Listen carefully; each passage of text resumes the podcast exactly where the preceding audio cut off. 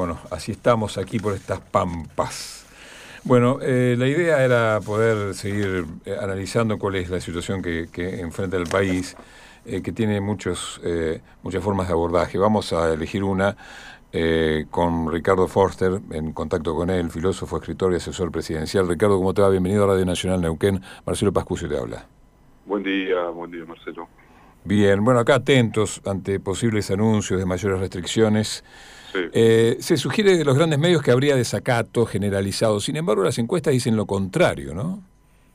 Sí, a ver, eh, yo creo que las decisiones que tome el gobierno nacional y obviamente acompañado por los gobiernos provinciales tienen que ir más allá de lo que los medios hegemónicos dicen, por los medios, los medios hegemónicos están construyendo siempre la posibilidad de desacreditar eh, y de destruir cualquier medida que tome el gobierno. Si el gobierno dice hoy no hay que ir hacia ninguna medida de restricción, vamos a ver que los grandes medios de comunicación van a decir eh, el gobierno deja librada su suerte a la sociedad, no se toman medidas. Si el gobierno dice vamos a tener que tomar medidas estrictas para cortar la circulación, salen a decir va a haber desacato, desobediencia civil, eh, dirigentes políticos connotados de la oposición hablan de desobediencia civil, llaman a movilizarse, etcétera, etcétera. Es la estructura del hipócrita, del canalla, ya la conocemos, por eso me parece que las decisiones que toma el gobierno nacional tienen que ser absolutamente autónomas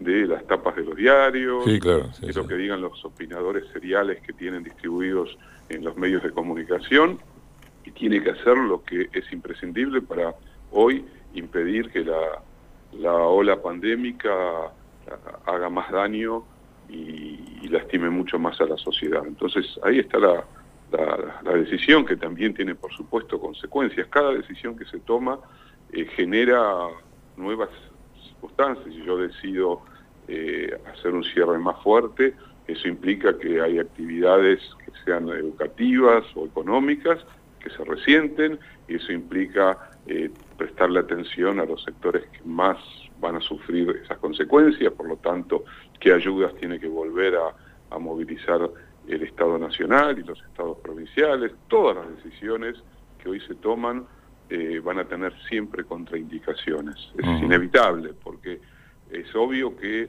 todos preferiríamos que las clases presenciales este, estuviesen funcionando eh, a pleno y que no, no, se tenga que volver eh, a, la virtualidad, pero si hay que hacerlo, hay que hacerlo. Yo creo que eh, después de la experiencia, sobre todo del año pasado, aunque una de las paradojas de, la pandemia en la Argentina y en el mundo es que la experiencia acumulada no necesariamente eh, te está diciendo que vas a poder tomar la mejor decisión gracias a la experiencia acumulada, porque el virus va cambiando sus modos de contagio, sus modos de impacto y las sociedades también van cambiando.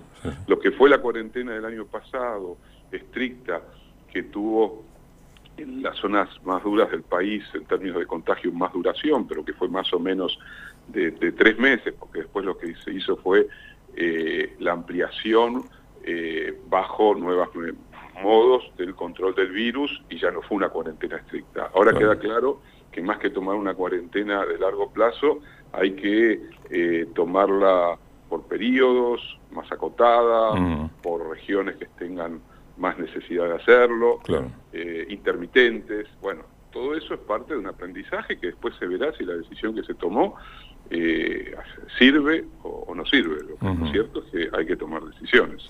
Sabemos que el nivel de daño de la concentración mediática, si se lo propone, es grande, pero también es cierto que eh, ese daño o, esa intención fue vencida varias veces por la voluntad popular. ¿no? Lo que se agrega acá es eh, los planteos cada vez más inescrupulosos. ¿no? ¿Cuál es el límite?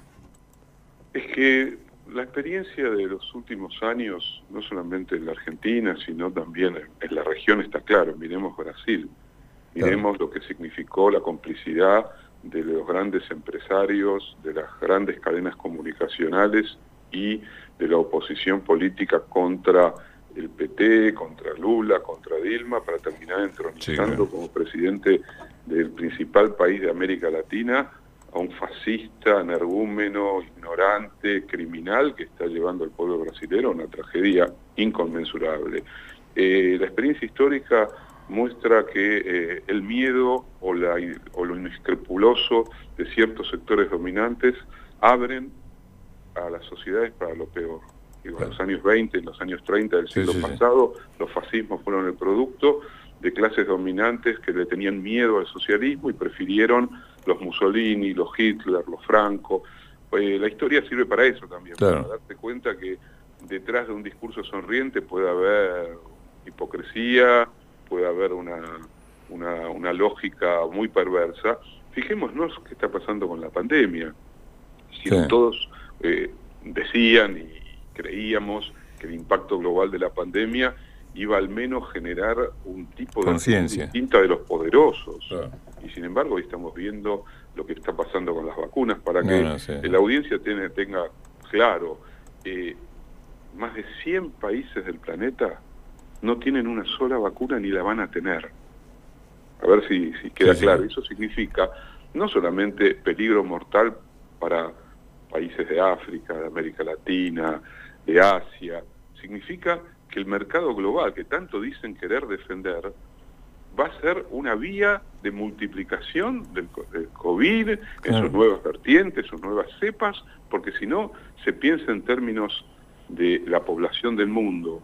No se puede combatir una pandemia de esta naturaleza y sin embargo son ciegos frente a esto y lo único que buscan es seguir acumulando riqueza y privilegio. Lo vemos con las grandes plataformas digitales. Eh, es, es, obsceno, es obsceno lo que ha sucedido durante el 2020 en términos de acumulación, de ganancia. Eh, los principales, no sé, ya no, la palabra millonario es una palabra casi de, pigmea en relación claro. a estas fortunas siderales. Provienen de, del ámbito de las plataformas y no hay una decisión global que las grabe como, como tiene que grabar. hoy tendrían que poner gran parte de la plata para garantizar que sobre todo los países pobres tengan acceso a, las vacunas. Bueno, esta es la indignación frente al poder real. Entonces, cuando vos me preguntás por la, la Argentina, yo te diría, son expresión de la forma incluso más perversa de esta lógica de la dominación. Hablaste de las plataformas, eh, vos te has encargado de advertir sobre la exacerbación del autoritarismo eh, desde la Big Data, desde las plataformas, eh, menos visible que los grandes medios, pero me parece mm. que de todas maneras debemos atender a eso, ¿no? Por supuesto, porque sabemos que la penetración es cada vez más subliminar, apunta a capturar eh, el inconsciente de las personas. Te doy un ejemplo para, para que quede más claro. Eh, es una experiencia que todos tenemos. Cuando vos apretás un, me gusta, cuando haces una búsqueda en Google, o cuando compras algo, todo eso se convierte en información que le permite a las plataformas que esa información se vuelva una mercancía que a su vez, bajo la lógica de los algoritmos, eh, permite anticiparse a tus propios gustos y tus propios deseos. Te anticipan lo que vos querés, lo que a vos te interesa. Y a su vez, una parte mayúscula de los que actúan, intervienen y se mueven por Internet, le, le regalan graciosamente su intimidad para el negocio gigantesco de las plataformas que transforman la intimidad de las personas en la mercancía más valiosa para vendérsela a empresas que a su vez pueden manejar eh, qué tipo de mercancías a vos te interesa comprar. Entonces, todo eso está en el plano del negocio, pero a su vez está después lo que tiene que ver con la fake news, con la construcción de un sistema eh, de, la, de, la verosimilitud, en el sentido en que te hacen pasar por verdadero lo que no es en absoluto. Ojo, ojo, eso no quiere decir que tengan la potencia de fuego tan absoluta que uno queda paralizado. De ninguna manera es así. Por eso hay resistencias, por eso no todo les sale como debería salirles. Pero es algo sobre lo que hay que poner eh, claramente la vigilancia democrática de la sociedad. claro que hace falta una regulación local y global de esas plataformas, de esas grandes corporaciones. Hoy se está discutiendo, hasta lo plantea el propio gobierno de Estados Unidos, lo está discutiendo incluso el FMI, eh, grabar con impuestos especiales a las grandes corporaciones en función de esta pandemia. Bueno, nosotros grabamos apenas con un porcentaje muy bajo y por única a una docena de miles de personas y sin embargo un escándalo. Sí, claro. Un escándalo, ¿no? Bueno, todo eso es lo que está en discusión. Claro. Eh, Ricardo, eh, eh, por último, como supiste escribir en algún momento, la pandemia puso al desnudo el fracaso del neoliberalismo antiestado. Sin embargo, subsiste, se regenera, pensando en los últimos resultados de las elecciones en Latinoamérica, ¿no?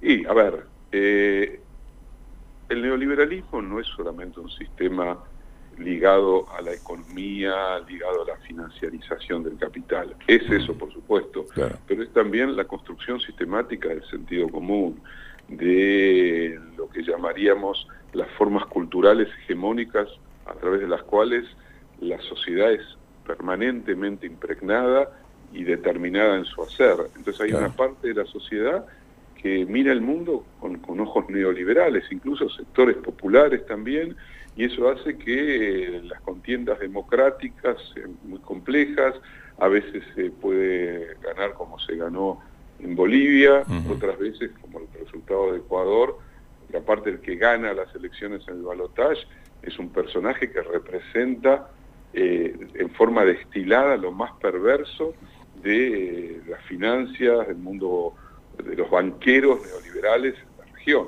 como es Lazo. Pero bueno, es así, tengamos en cuenta también que la dirección de, del correísmo está exiliada, sí, claro. está en Bélgica, otros en México, otros en otros países, que las campañas son brutales, pero bueno, es lo sabemos. Es una pelea eh, continua y, dura. Ricardo, un abrazo, gracias. A vos. Ricardo Forster, eh, ayudándonos a entender el momento que vive nuestro país y Latinoamérica.